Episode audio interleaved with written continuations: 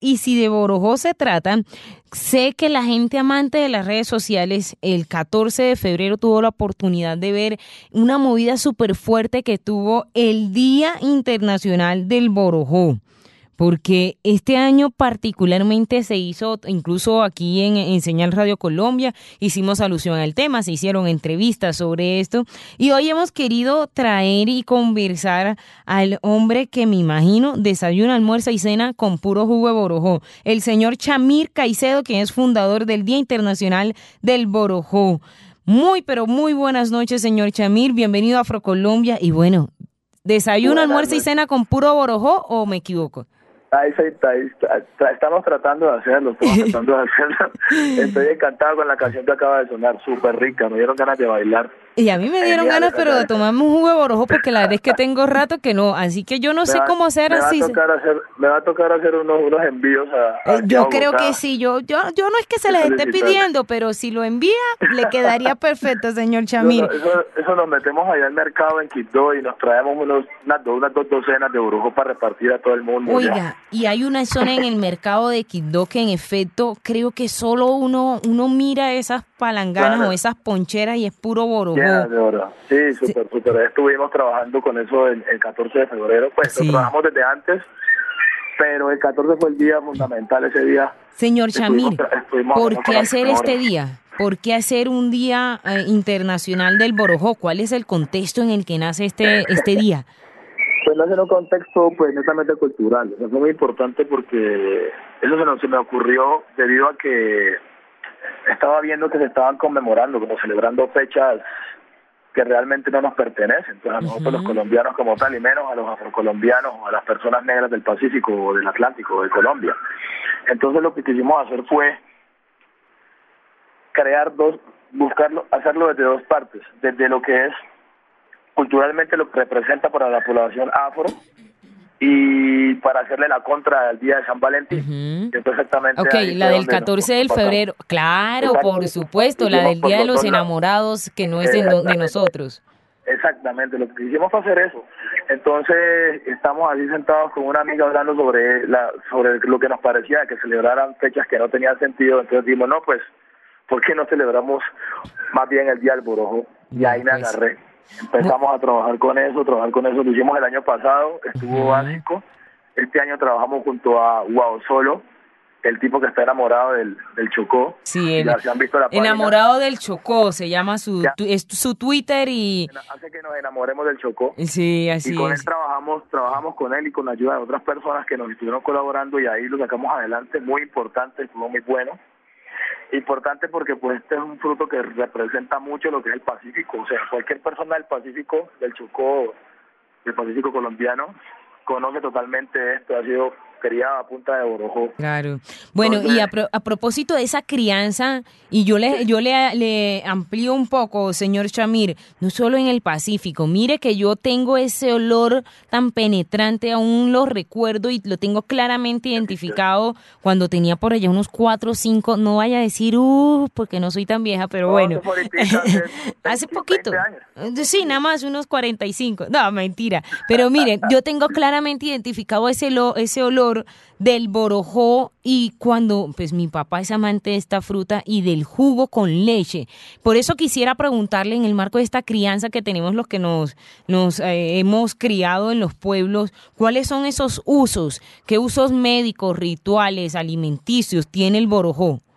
Mire que alimenticio es una fuente pues poderosísima de hierro, posee vitamina, eh, vitamina B2 calcio en, en, en hartas, en hartas, pues, en hartos porcentajes. Lo que hace pues que se, se en que pues mucha mucha energía las personas lo utilizan para eso y también lo usan para curar.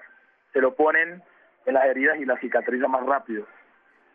O sea que tiene, tiene su nivel pues de cicatrización y yo me voy a atrever a decir incluso que tiene su, su uso ritual, si podemos llamarlo de tal manera, porque digamos que es una fruta que es considerada afrodisíaca, entonces también podría Pues entrar eso así. dicen, eso dicen, Eso eso dicen, dicen, ahí a mí no me consta, pero La bueno. verdad, es que nosotros, la verdad es que nosotros como lo consumimos normalmente no nos damos cuenta. si Es como los que consumimos marisco todo el tiempo, ¿verdad? Exacto, para mí, para nosotros es normal. Ya las personas que lo consumen una vez al mes ya sabrán qué poderes tiene, ¿no?